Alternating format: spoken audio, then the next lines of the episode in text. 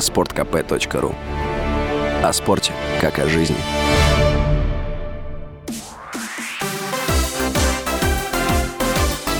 Новости спорта.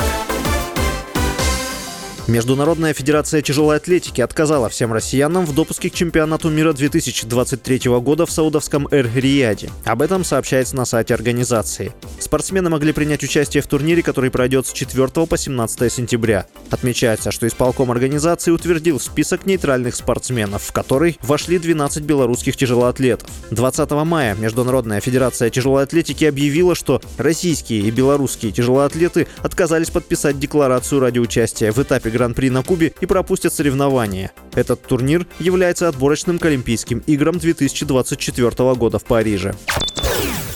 У бразильского нападающего Неймара появился заманчивый вариант продолжения карьеры за пределами Европы. Согласно данным издания Футмерката, в услугах 31-летнего форварда заинтересован один из клубов чемпионата Саудовской Аравии. Неназванный претендент готов предложить звездному игроку зарплату в размере 300-400 миллионов евро за сезон. Реакция бразильца на такой вариант продолжения карьеры пока неизвестна. Неймар перешел в ПСЖ из каталонской Барселоны в 2017 году за 222 миллиона евро. Действующий контракт нападающего с синегранатовыми рассчитан до середины 2025 года.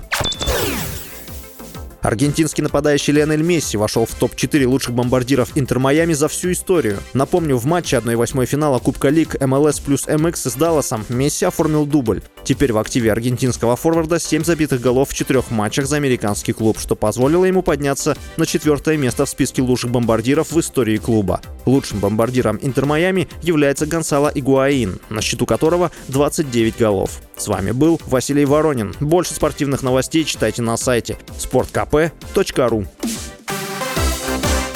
Новости спорта.